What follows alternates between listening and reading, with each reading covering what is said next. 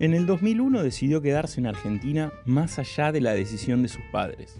Por vocación, convicción y perseverancia, hoy es uno de los conductores del noticiero de la TV pública, de la cocina de Racing a Teis Sports. Porque sin esta presentación esto no sería un mitin. Con ustedes, Ariel Senosiaín. Bienvenidos. Hola Iván, gracias a ustedes. ¿Cómo, andas? ¿Bien? ¿Qué 2020, no? Em, ¿Es el mejor momento de tu carrera? Sí, puede ser, puede ser. Em, el 2018, la, previa del 2018, antes de ir al Mundial, que sabía que, iba a ser, no, era mi primer Mundial porque ya había ido a los, a los dos anteriores, pero sí iba a ser el primero que comentara la selección argentina. A mí me tenía, bueno, con un estado de, motivación que no tuve nunca. Y, y después hay otros años más chicos que yo los recuerdo con, mucha gratitud, ¿viste? Con, no sé, con, hasta con emoción, porque, sé, los, inicios este, siempre son, son bravos en esta carrera, pero por lo menos a mí me resultaron muy formativos. Este quizás, este 2020, bueno, obviamente que tiene otro nivel de, exposición y de responsabilidad este, que hace que, pueda ser tomado como lo decís, pero bueno, también otros años a mí me quedan muy adentro. Eh, ¿Es algo que vos profesionalmente buscabas, digamos, esto más de, abrir la puerta de lo deportivo más para una cuestión del periodismo general? No lo busqué porque no, no hice nada al respecto. Este, no, no, es que moví, nunca fui de mover contacto, tampoco tengo claro cómo se hace, ¿viste? Y tengo claro también que en esta época de los medios, da la sensación que ningún medio está esperando a ningún periodista, ningún medio le, le abre la puerta a ninguno, porque bueno, hay una, hay una crisis muy, muy clara. Em, pero sí, hace un año más o menos me había empezado a, a, atraer o a interesar la posibilidad de, probarme, por lo menos, ¿no? Yo llevo recién 20 noticieros, así que no puedo decir, no, no todo, todo tengo que decirlo este, desde el inicio, desde lo que verdaderamente estoy transitando, que es un inicio. Pero sí, me había interesado.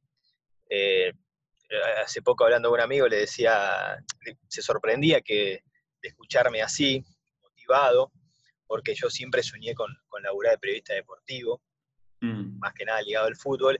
Y le digo, mira, te voy a decir una cosa, este, yo soy un loco de, leer los diarios, ¿no? Me, mm. sigue gustando el diario papel.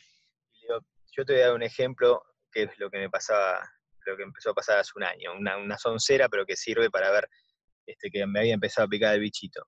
Eh, hubo un momento que empecé a, leer 10, 15, 20 notas de política, este, interés general, alguna que otra de economía, y recién después fútbol. Y, bueno, eso también era una, una manera, era como un llamado del cuerpo, ¿no? un llamado de, qué es lo que me había empezado a, atrapar, insisto, este, tratando de, tener bien claro permanentemente que es un inicio. Y además, digo, te tocan unos 20 noticieros con una situación coyuntural interesante como para, para aprender y foguearte, digamos. Sí, todo junto, ¿viste? Eso es cierto. Sí, porque hasta incluso, bueno, el noticiero, este, primero a mí me habían llamado para ver si quería hacer el del mediodía y el del mediodía iba a tener otro, otro enfoque. Naturalmente que ahora cualquier noticiero está atravesado por, la, por, la misma temática, ¿no? Pero en su momento era otro tipo de noticiero y al final no pudimos ponernos de acuerdo por horario, por lo cual terminé estando en este y el y este noticiero iba a ir de 20 a 21 y así fue el primero de los 20 y al día siguiente ya fuimos de 20 a 22 y el tercer día con las restricciones que impuso el gobierno eh, de, aislar a determinados grupos de riesgo, pasamos a, ser muchos menos los que trabajamos, no, no, no al aire, no delante de cámara, sino atrás del aire, así que como una, una especie de, este, de, vallas permanentes que hay, ¿no? Pero bueno, esa también es la mejor manera de curtirse, me parece que es, y creo que también el periodismo deportivo también te curte para esas cosas, ¿no? Te arma, eh, ya sea, no sé, en transmisiones de radio o en, o en, programas del exterior o en alguna nota que podamos escribir diferentes rubros, quiero decir, los diferentes estados del periodismo, el gráfico, el radial y el televisivo, siempre en el fútbol, en el deporte, hay un momento que tenés que, eh, que atar con alambres algo porque es la única manera de, salir. Y bueno, en, eso el periodismo deportivo para mí es formativo.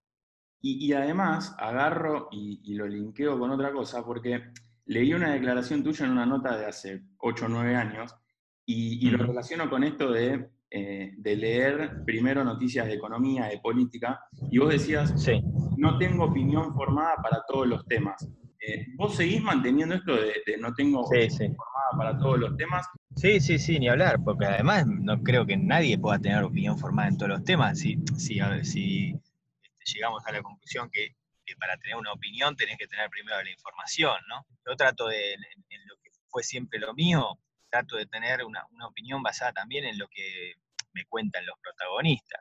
Este, no sé, surge una noticia en el, fútbol de, este, no sé, una, una huelga de jugadores. Bueno, primero quiero hablar con, dos o tres jugadores, un par de dirigentes, para después también entender la, este, lo que sucede, porque yo creo que esa tiene que ser la diferencia entre, entre lo que dice el periodista y lo que dice el público. Si no, cualquiera va, se sienta en un estudio o se sienta frente a un teclado y habla. Entonces, algo de diferencia tenemos que tener y la, principal y el ABC es chequear antes de hablar, ¿no? Y no solamente chequear, sino argumentar antes de opinar.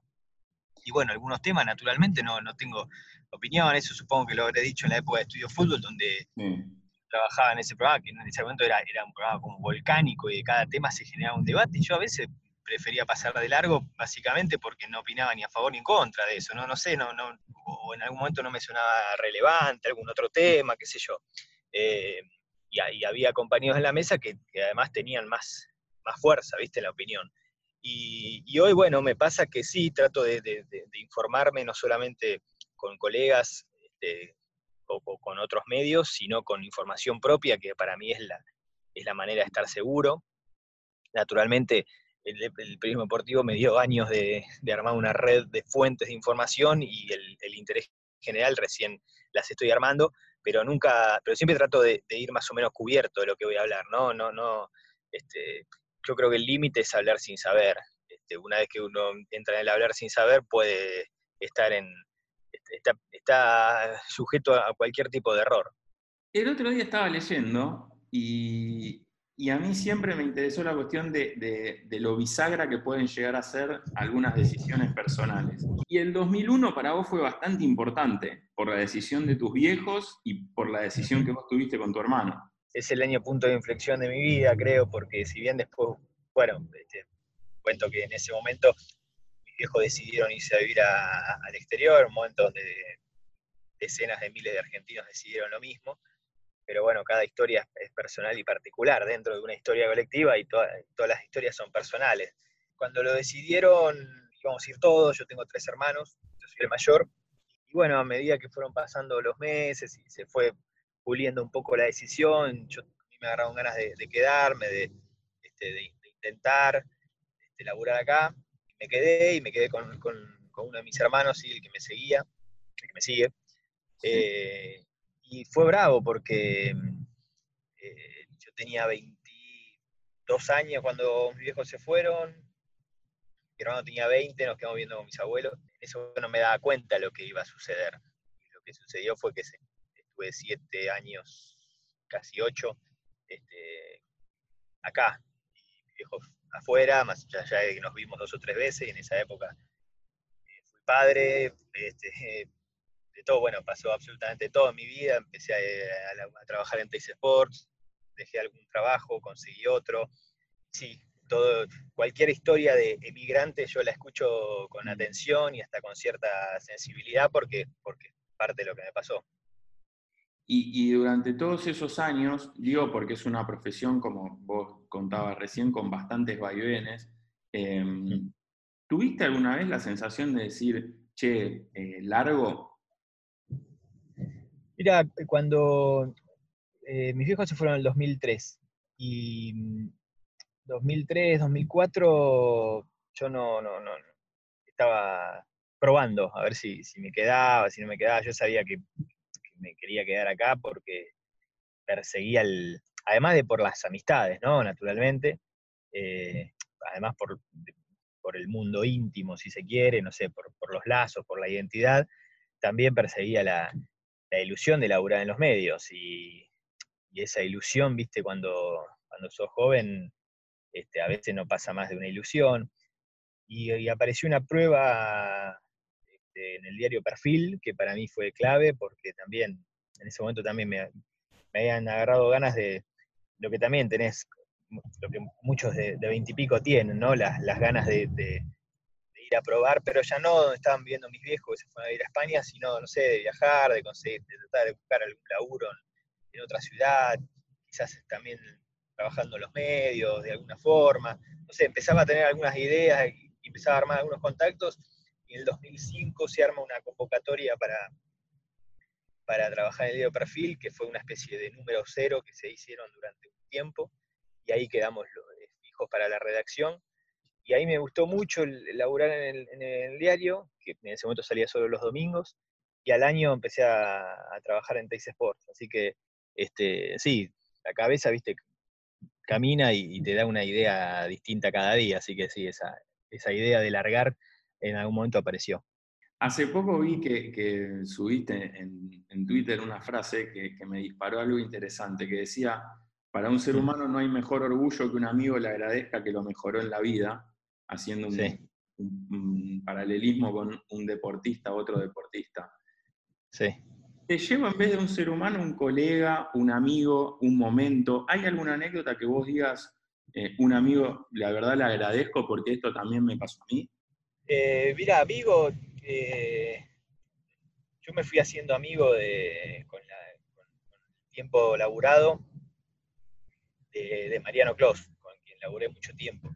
Ahora dejé de laburar, bueno, justamente porque entré en televisión pública y no, pude compatibilizar horarios y funciones. Yo estaba en Continental con él y el programa va de 17 a 20 y televisión pública este, ya desde las 17, 17.30 ya estoy en el canal y es una persona de la cual yo aprendí, porque él tiene una, una manera de desenvolverse en los medios que, este, para mí es clave y que le vi a él como a ninguno, que es la, autoexigencia para luego exigir, que no solamente es propia de los medios, sino de cualquier jefe o, líder, ¿no? Digamos, el, líder tiene que, tiene que, predicar con lo que hace. Eh, y a mí me gustó y, y yo conocí un, Mariano, que era muy intenso, hoy quizás está un poco más eh, relajado en el buen sentido, se permite más, más bromas, está en un momento bárbaro, él como, conductor incluso, encontró su punto justo, y antes era más, más este, eh, era, un, torbellino, digamos, ¿no? Este, no sé, teníamos dos programas, por ejemplo, él, hacía, él conducía dos programas de radio, uno al mediodía, uno a la tarde-noche, el mediodía era de 11 a 14, y, los productores eran los mismos. Y terminaba el del mediodía a las 14.01 y decía, escúchame, para las 6 de la tarde quiero esto, esto y esto. O sea, no le dejaba ni un minuto, viste que hay un momento que necesitas descansar, pero bueno, era, era, era su manera. Si me decís rápidamente, me aparece eso, ¿no? Que es, una mezcla de colega y amigo. Naturalmente nos, fuimos haciendo amigos con el tiempo, porque yo entré a trabajar con él en el 2008 y no nos conocíamos. Mm. Este, y hoy, hoy lo tengo como una, como una persona de, referencia. La verdad que me encantó haber laburado todo este tiempo y, creo y supongo y quiero volver a laburar con él en, algún otro momento. Sí, y, hablando justamente de esto, de, lo que te dejó hacer el periodismo deportivo, de la gente con la que te pudiste rodear y, de lo que te genera ahora eh, la televisión pública. Sí. de, vincularte con un periodismo más general, ¿Te dio la posibilidad de, tener un análisis un poco más amplio de lo que era el periodismo deportivo puntualmente? ¿Cambió en algo? ¿Cómo ves el periodismo deportivo? Está buena, está buena la pregunta porque lo, hago, sí, lo, he hecho, este, he hecho ese análisis. Mira, de adentro del deporte, solamente adentro del periodismo deportivo, a veces crees que, que, es, que, es, que es peor de lo que es, ¿viste? Yo nunca tuve una visión que se escucha mucho ahí porque es un desastre. Pero la verdad que nunca lo tuve, al contrario, mi, definición sobre el periodismo deportivo, la primera definición es que es un periodismo deportivo muy completo, o que es un periodismo muy completo el deportivo. Siempre nos quedamos, lo terminamos definiendo, o muchos lo terminan definiendo, de acuerdo a cómo son los programas de televisión del mediodía. ¿Entendés? Donde se grita y donde se polemiza, y periodismo hay en todos lados, periodismo hay en, en la radio, en los diarios, en, en los blogs, este periodismo hay, en, diversas formas nuevas, diversas plataformas nuevas. Esto es una manera, de, una manera novedosa de hacer periodismo, de contar cosas, de hablar con la gente, de hablar con los, hablar con los protagonistas. Eh, pero bueno, sí, evidentemente, viste, cuando estás adentro, eh, yo tengo la, una, mi frase es de, de, afuera a la NASA, de adentro al planetario. Entonces, lo que, lo que ves que te puede deslumbrar de afuera, una vez que lo ves de adentro, decís, no, pero esto cómo es. Y, y de adentro en la diaria, el primer partido, te hace ver que hay, no sé, gente o que no chequea, o que quiere el, escándalo, que quiere figurar nada más. Y después te vas dando cuenta también que es más de lo mismo. Eh, que es más de lo mismo que hay en, otros medios, quizás con otro nivel de preparación, eso sí, para ser periodista deportivo no se requiere estudio en general, siempre el estudio y la formación te va a ayudar, pero bueno, no hay, es obligatorio. Y, pero en general hay como una, esencia que es, que es igual, ¿viste?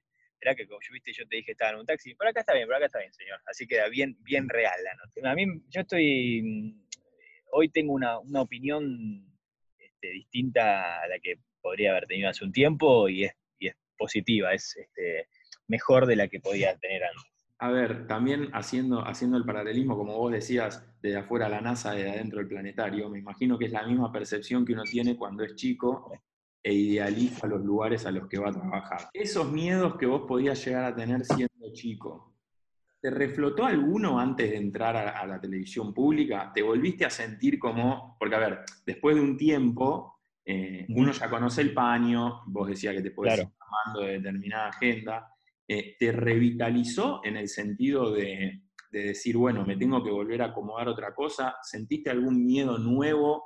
Mira, eh, lo que sí recuerdo es este, de mis inicios en el periodismo, es algo similar a lo que me pasaba antes del, primer noticiero, que era la, necesidad de arrancar, ¿viste? Nosotros acá en Televisión Pública hicimos ensayos y mm, eh, yo no, me motivaba mucho los ensayos porque no necesitaba el ruido, necesitaba la, como la, presión, el desafío. Además, siempre en un ensayo este, trabajás o, hablás o lo que sea, sabiendo que podés equivocarte, ¿viste? La, presión para mí es más, para mí la, es la, mejor, el mejor estímulo. Y, bueno, yo hace 22 años creo que ya laburo de esto, entonces en algún punto tenía una, comodidad que no es, este, que es este, contraproducente, aunque no me había dado cuenta, ¿entendés? Hoy, hoy la veo solamente 20 noticieros después me doy, cuenta que, el periodismo deportivo me, estaba achatando un poco. Pero quiero que se entienda, no es que yo considero que el periodismo deportivo es chato, yo me estaba achatando. Yo me acuerdo hasta de la cocina de Racing, como para que te des una idea. Eh, y, uno te va siguiendo y muchas veces eh, uno tiene la, la, sensación de decir, bueno, fue todo ascendente, siempre fue para arriba. ¿Alguna vez te dijeron que no? Te presentaste en un casting y no quedaste, fuiste a una prueba y te dijeron, mira, la verdad no nos convence esto, lo otro. Eh, sí, claro, cómo no. Eh, mira, yo, yo quería trabajar, este, me acuerdo que hay una tira muy buena en Radio del Plata, eh, que la conducía Alejandro Fantino, y tenía una cantidad de nombres muy fuertes, estaba Alejandro Fabri, y yo escuché toda mi vida esas tiras de radio típicas de, de 19 a 21, que antes era la competencia entre Continental con Víctor Hugo y Rivadavia con José María Muñoz cuando yo era muy chico, y después fue cambiando naturalmente Rivadavia el, conductor y, Víctor Hugo siempre estuvo, y se metió Mariano en el medio con la red y después fue el mediodía. Y yo quería trabajar en algo así y hablé, mira, hablé 100 veces con, gente de, Plata y permanentemente era así, sí, vos vas a entrar, quédate tranquilo, llamaba el mes que viene. Y llamé 200 mes que viene hasta que no hasta que me di cuenta que no, no, había chance. Con el tiempo conocí al productor que me dijo que no 99 de las 100 veces y se lo recordé y bueno, obviamente no lo recordaba. Y después la otra que fue brava, eh, que esa fue medio de caradura, aunque tan caradura, este, terminé, con, terminé chocando. Eh, no sé por qué en algún momento se, me dio la, se, me dio la, se me había ocurrido que podía llegar a ser más fácil y más este, enriquecedor para, un inicio de carrera trabajar en una agencia de noticias. Que creo que hoy los pibes mucho, mucha idea de lo que es una agencia de noticias no tienen, porque algunas fueron cerrando y otras le fueron dando servicio a menos medios. Pero bueno, la agencia de noticias siempre fue la proveedora de, como, como dice el término, de noticias para, para diversos medios. ¿no? Entonces, este, me había, empezado a llamar también, ahí era repide, creo que tenía 20, 21 años. Y había empezado a hablar fundamentalmente con ANSA, que es una agencia internacional, agencia italiana, y no sé, el tipo que, me atendió, este, me caí bien, me dijo, bueno, llama, sí, ya no me, algo vamos a hacer, algo vamos a hacer. Y en algún momento me dice, mira, el mes que viene se abre una web, un servicio de noticias para los medios de acá, eh, y vamos a contratar gente. Así que nos interesaría que vos este, hagas toda la parte de, fútbol. Bueno, buenísimo, señor. Llamame la semana que viene. La semana, me dice, vení, eh, mañana venite este, y, te tomo una prueba. Bueno, bárbaro. Y antes de cortar, repito, ANSA es una agencia italiana, antes de cortar me dice, vos sabés italiano, ¿no? Y le digo, sí, sí, claro. Ya a esa altura ya estaba en el baile. La verdad que tendría que haberme avivado de entrada, que, pidiendo trabajo en ANSA, ellos este, iban a suponer que yo sabía italiano. Bueno, bueno, listo. Corté y por un lado estaba contento de que me tomaban esa prueba y por otro lado decía, ¿cómo hago ahora para, para, zafar de esto?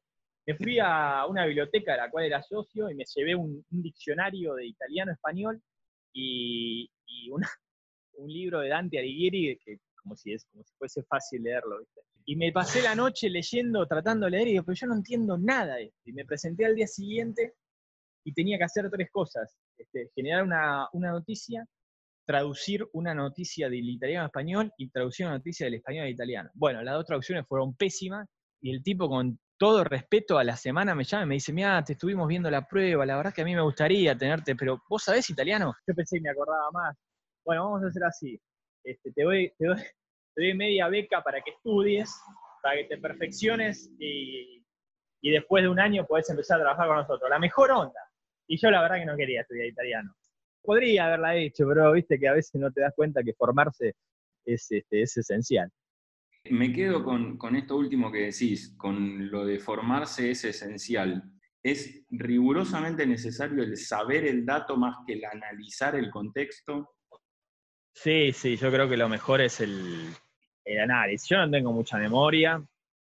El periodista tiene una memoria impresionante, privilegiada, y, con eso ya de por sí te arman una, te arman una historia pero lo bueno que tienen, lo, bueno que tienen esos periodistas es que no, es que se acuerdan del, dato y listo, sino que lo, pueden bajar al llano y relacionarlo con algo de la actualidad. El dato por el dato a mí no, no sé, me parece que es, qué sé yo, aparte hoy en día donde vos buscas datos en cualquier lado y te aparece, ¿no? El dato ya te lo da Wikipedia, este, nosotros tenemos que agregar algo más. El ideal periodístico es generar y después este, desarrollarlo, eso es para mí es lo, a lo que hay que apuntar. Y si es algo de, archivo, algo que haya pasado, algo que sea, no sé, de una efeméride a un, a un número suelto, lo mismo, ¿viste? Eh, si no, somos solo recopiladores de, números. Sí, y, en tu currículum, si tuvieses que, dejar un, un, renglón libre para escribir algo dentro de un tiempo, ¿qué, qué, qué te gustaría escribir? Y volver a eh, publicar otro libro, que es este es, algo que a mí me a mí escribir de chico era lo que más me gustaba. Y después, bueno, lo vas postergando, ¿viste? Porque no ello, el laburo te impone un poco, ¿no? Más allá de lo que uno puede eh, anhelar, después la, vida medio como que se va se va anteponiendo ante, antes sobre lo, lo que podías este, desear pero a mí escribir me, gustó siempre y hoy en día es donde menos experiencia tengo y lo que menos hago usualmente. Hoy estoy ahí mm, para publicar uno, lo que pasa que, bueno, lamentablemente la, industria editorial está, previo a esta pandemia, estaba pasada por encima de la, por la crisis, por la recesión y ahora mucho más. Así que esperemos que todo se normalice en algún momento y poder este, volver a, en lo particular, volver a publicar un libro y en lo, y en lo general que la gente vuelva a tener esa costumbre de ir a comprar el libro, porque el, como el papel para mí no, no hay. ¿Un libro que, te haya marcado? Sí, yo leí este, algunos que me gustaron mucho y que, los leí en determinados momentos. Eh, no sé, Las, Venas Abiertas de América Latina de, Galeano fue un libro que leí en, plena adolescencia y, es cuando los poros, viste, están abiertos, están receptivos a, que te entre un, mensaje fuerte. Eh, el último que lo terminé hace, que lo, leí en el verano, eh, que verdaderamente es más que un libro, es una enciclopedia, es El hambre de, Martín Caparrós, siempre saliendo de los libros escolares y libros eh, convencionales. Cada uno de esos dos fueron libros que, para mí me marcaron y que recomendaría. Y, como para ir cerrándome, y sigo en la línea de, los libros, ¿sentís que cambió el lenguaje también en el, en el periodismo con la falsa premisa de acercarnos al público? Sí, sí, sí. Eh, mira, yo creo que sucede de las dos, ¿no? Em, yo no tengo duda que nos tenemos que acercar al público. Em, de la misma manera que este, tampoco tengo dudas, algo que parece contradictorio, pero no, no, lo es, ahora lo voy a explicar, de la misma manera que tenemos que tratar de, diferenciarnos del público. Entonces, mm. ¿en qué sentido diferenciarnos? Bueno, lo que decía antes, ¿no? Este, no es sentarse y opinar, no es sentarse a hablar, no es teorizar, no es conjeturar, es tratar de hablar desde, el, argumento, de haber hablado antes con una fuente, entender las cosas que pasan, de ver un poco desde la perspectiva, bueno, ahí nos, ya nos estamos diferenciando si hablamos muy difícil, queremos buscar la, la, poesía permanente, eh, quizás terminamos hablando para un nicho. De la misma manera que también hay que enriquecer el, vocabulario, ¿no? Tampoco hay que hablar este, como en la mesa de café, hay que honrar un poco el, lugar que tenemos. Así que son, son, la respuesta creo que tiene como una, especie de, de, ambigüedad, pero me parece que va por ahí, es un poco de todo, ¿no? Es saber que nos están escuchando y tener que hablarle a esa gente con un lenguaje más, más llano, eh, pero tampoco ir a lo, ir a lo chabacano, ir a lo, ir a lo vulgar, porque para lo vulgar, primero que, este, que está la, vida misma, la que nosotros llevamos, y segundo que hay, hay, distintas, hay distintos programas, hay distintas maneras de, este, de generar un, cosas en un medio de comunicación y, ya, hay, ya hay programas que tienen esa forma, ¿no? Eh, lo, principal es comunicar. Y para comunicar no hay que darle la espalda a la gente, que hay que saber escucharla, hay que saber, hay que imaginar qué es lo que, qué es lo que están deseando saber. Y segundo, decírselo este, de manera simple, pero que esa manera simple no, este, no sea vulgar por lo menos es lo que, lo que creo. ¿Sentís que, digamos, podría llegar a ser uno de los pocos que dentro de todo este contexto encontró la forma de, no trascender siendo parte de... qué sé yo, no, no sé, no sé. Em, tampoco que estoy mirando mucha tele, te voy a decir la verdad, porque bueno, este, o sea, miro, miro más que antes, eso seguro, pero me, informo por otros medios y a veces me, sí, a veces puede ser que haya mensajes, viste, que están un poco sensacionalistas, eh, que no sé, habría que evitar, este, habría que evitar. Por otro lado, veo que también en general se, informa bastante. En cuanto a mí, no, no, para, para, no, para no esquivar la pregunta, te diría que lo, que yo creo que hay que hacer en este momento es, bajar un, mensaje de tranquilidad, pero de, sinceridad, digamos, no, no, no subestimar lo que sucede, ni mm. tampoco alertar, tratar de encontrar ese, punto medio. Y siempre, la, siempre una fórmula es verse. Eh, a mí me da vergüenza verme, pero bueno, lo, he hecho desde que empezamos y, en esa búsqueda de tono también este, quiero verme, ¿viste? Quiero vernos, quiero ver el noticiero porque es difícil, porque es un día a día desgastante, es un día a día de, responsabilidad. Eh, y soy nuevo en esto y no quiero dejar de recordar que soy nuevo. Para cerrar realmente, retomo otra frase que, me llamó la atención que, dijiste en el 2011, también hace varios años, que dice, me puedo jactar de tener plena libertad en mis trabajos. Eh, y a mí en todo momento me gustó la, la propuesta que me habían dado, que es una televisión, hacer una televisión estatal, pero no, no oficial, ¿viste? No, no, oficialista. También siento que cuando entras en, medios privados la, pregunta podría hacerse igual, ¿no? Sí, es la misma. Porque cada medio tiene su ideología, cada medio tiene su, bajada de línea, implícita o explícita. Eso es, eso es otra cosa. Y, después también considero con el, con el tiempo en los medios eh, que existe juro que no, me han pasado casos de, censura, pero bueno, este, tampoco vamos a disimular, ¿no? Obviamente que existe. Pero con los, con, los años fui viendo casos de autocensura. Y esa es peor. Eh, eso, y esa es peor, sí, porque te condiciona, porque te saca, ¿viste? Te, te, desnaturaliza. Eso yo lo dije en el 2011, me decís. Y bueno, en el 2011, eh, Teis Sport, yo trabajaba en Teis Sport y en, y en Radio La Red. Eh, Teis Sport en ese momento ya no tenía los derechos del fútbol. Creo que la, etapa previa o, cuando tenía los derechos, naturalmente había una, una relación distinta, pero no, no, la llegué a vivir, no la, no la llegué a vivir verdaderamente. Igual libertad para mí tampoco es, no sé, pedir renuncias, pedir que echen a tal, a cual. En eso también hay que ser a veces un poco prudente. Me parece que es lo relacionado a la tibieza, ¿no? Tibio no es el que, el que critica fuerte, pero, este, pero no juega con un laburo. A mí me parece que, este, en todo caso, no es jugársela, decir, se tiene que ir, no sirve para nada. Eso es como una opinión que dice cualquiera, es justamente sentarse y, hablar. Tratemos de argumentar, tratemos de, profundizar un poco. retomamos justo lo de la forma en la que empezamos, que es la cuestión de no tener una opinión formada para todos los temas y tampoco ser tajante en el sentido de eh, decir que sí o que no puntualmente con algo, con lo cual podés decir no sé. Claro, claro.